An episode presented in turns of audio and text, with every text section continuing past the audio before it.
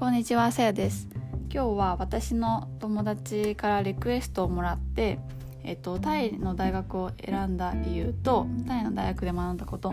と最後に実際にどんな友達ができてどんな風に影響を与えたのかまたそれに対して今どう思うのかっていうのを話していきたいと思います。と実際私のお友達が以前私がポッドキャストに流した4か月4カ国に留学してきた私がおすすめしたいタイ留学っていうのを聞いてくれてもっとタイ留学について知りたいっていう風にあのリクエストをもらったので今日はそんな感じの内容で話していきたいと思ってます。で、えっとまずタイを選んだ理由として大きく2つあって、まあ、1つ目が私の学部ではアジアへの留学が必須でした。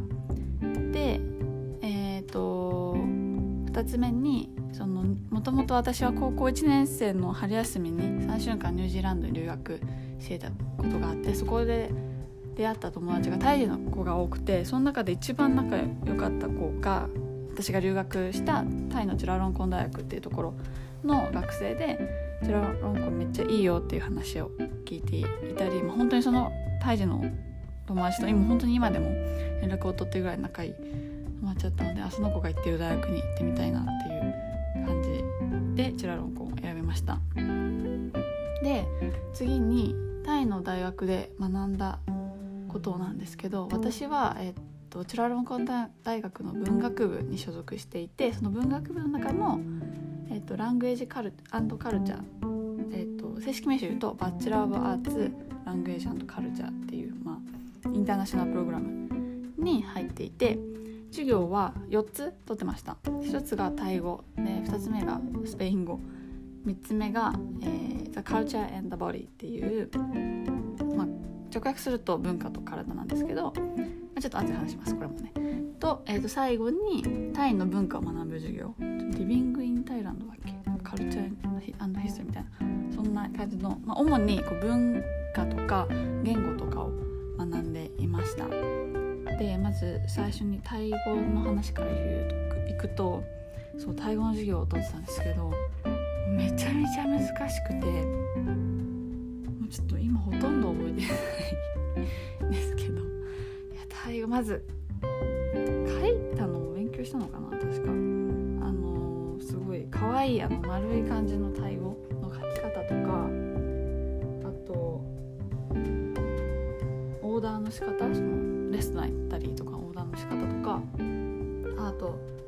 タクシーで「ここ曲がってください」とか「ここに行きたいんです」みたいな会話とか。あと、まあ、そういったねこう本当にタイで生きていく上で必要なタイ語を学んでました。でも本当にすごい難しくて今本当に全然覚えてないんですけどまあいいや。でえっ、ー、とそうタイ語の授業ででも良かったところは本当にいろんな国からの留学生がいてその文学部だけじゃなくて他のビジネスの学部のに留学してる子とか、まあ、エンジニアリングの友達とか本当にいろんな学部の友達かついろんな国から留学生の友達ができたのですごく良かったです。で2つ目にスペイン語なんですけどえタイにタイに行ってスペイン語やるって 思った方もらっしゃったと思うんですけどまああの日本でねもともと第二外国語スペイン語を取ってたこともあって、まあ、スペイン語の勉強を続けたかったっていうのもありますしあとその授業の先生がスペイン人でスペイン語と英語ミックスな感じでスペイン語が学べる環境だったので、まあ、そういうのもいいなっていうのが大きかったですね。日本大学では日本人の先生がスペイン語を教えてくれるって感じなんですけどまあ全部ほぼ日本語なのでそういっ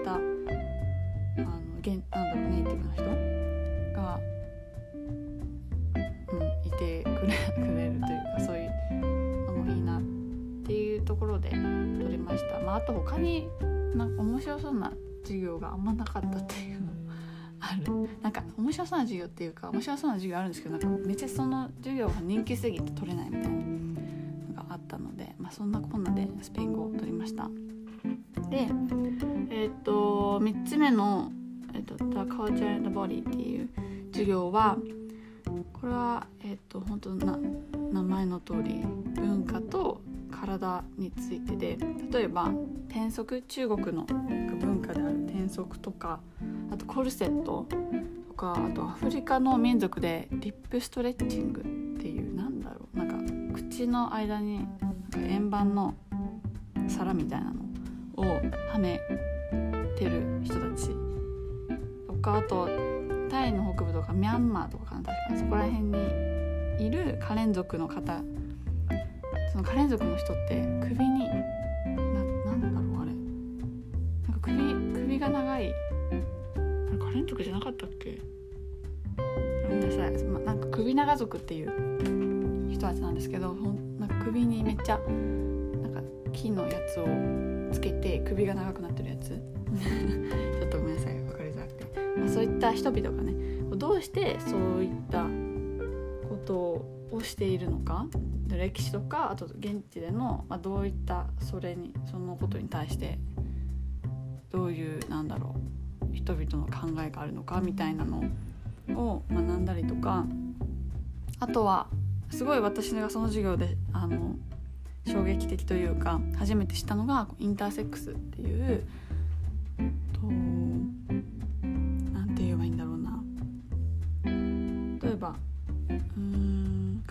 一部は女性なんだけど男性うん男性っぽい男性っぽいっていうかな。例えばその乳房はあるけど生物学的には男性とかそういった人たちがいるっていうのを初めて知ってあ例えばあとそのね体的には男性なんだけど子宮があるとか。そういうあのことを初めてして実際そのインターセックスに関してのプレゼントとかもしたのでそういうのもねはいすごい面白かったです。知れて。あと本当にタイ人とかあと留学生のみんいろんな国の留学生のジェンダー感っていうのも知れたっていうのが結構大きかったかなって思います。で最後に、と、タイの文化とかを学んだ授業なんですけどそれめちゃめちゃ面白くて毎回フィールドトリップがある授業で例えばそのタイの伝統音楽を聴きに行ったりあと伝統的なタイのお家に行ったりあと美術館的なところ行ったりあと,、えー、とその授業のプレゼンのために料理教室タイ料理の料理教室に友達みんなで行ったりとかあとタイのマッサージのタイマッサージかタイマッサージの仕方とかを学びました。めちゃめちゃ面白かったですねこの授業。って感じで結構工学とかね文化をメインで学んでました。で最後に、えー、実際にどんな友達ができてどんな風に私に影響を与えたのか、まあ、今どう思うかっていうところのお話でめっちゃあるんですけど、えっと、1 2 3 4 5 5個あります大きく。で1つ目が性の多様性っていうところですねそれは友達どんな友達ができたってところにも関わってくるんですけど私のタイ留学で一番仲良かった友達が台湾の友達4人と,、えーと、タイ人のお友達3人かな？いてあと私の大学から同じ私の日本大学からね留学一緒にした日本人の男の子でそのまあ8人とかですごい仲良かったんですけどあの台,、えーと、台湾人か台湾人の友達はみんなそのなんて言えばいいんだろう。えっと例えば女の子の友達だったら前昔女の子のあ彼女がいたよとか、えっと、男の子だったら今は女の子の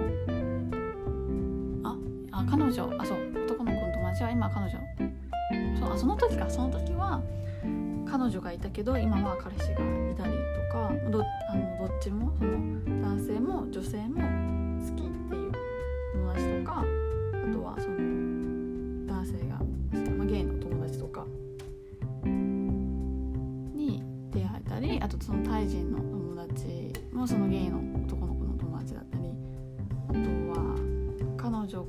女の友達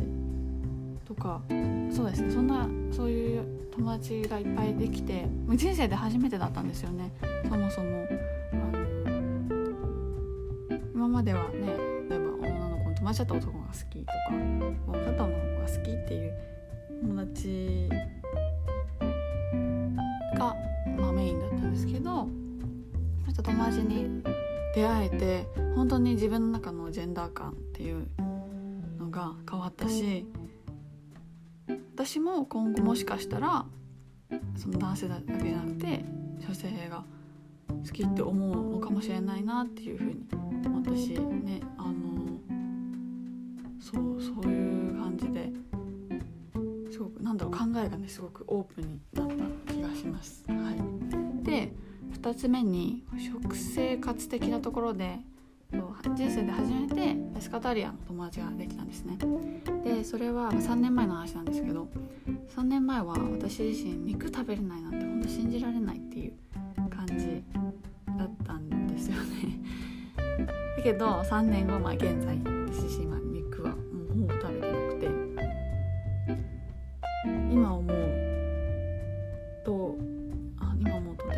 時からしたら今の私っていうのは多分信じられないんじゃないかなっていうふうに思います。そういった友達が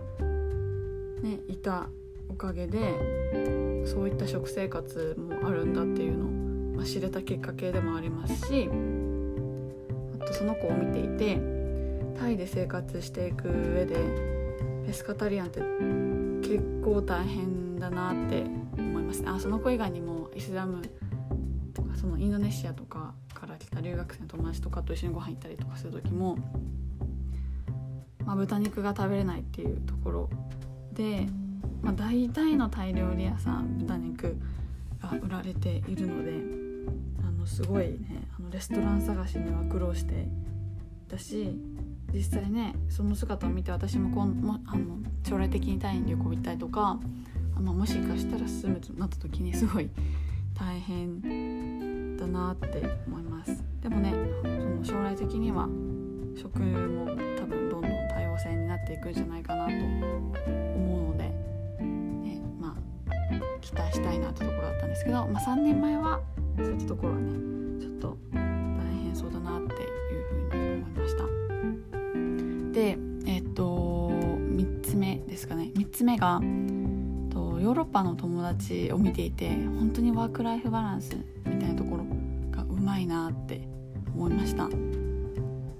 すごいめちゃめちゃ頭いいしすごい効率的に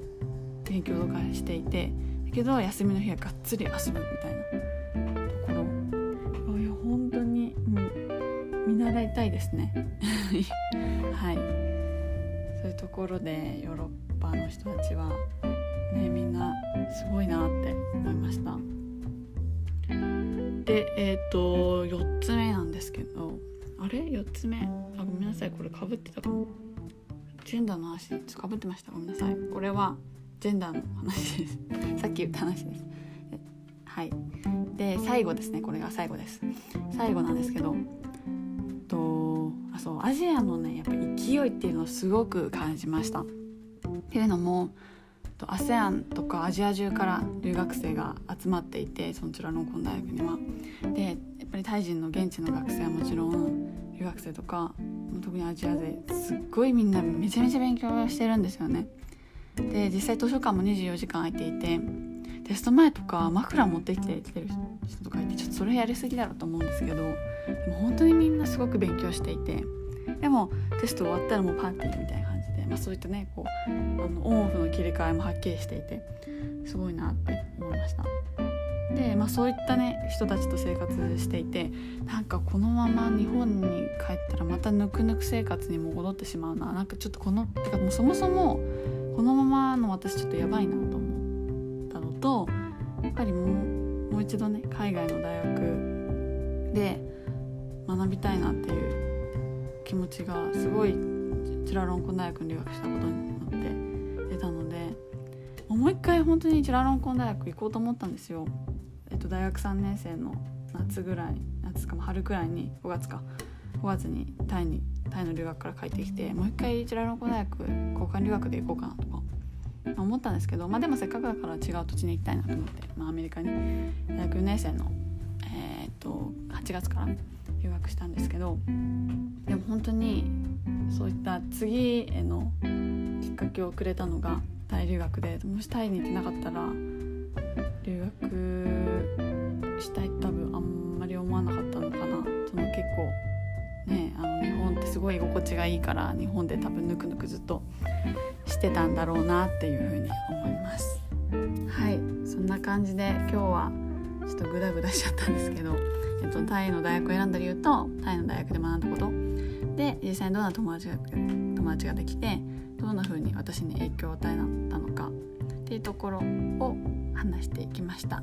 聞いてくれてありがとうございました。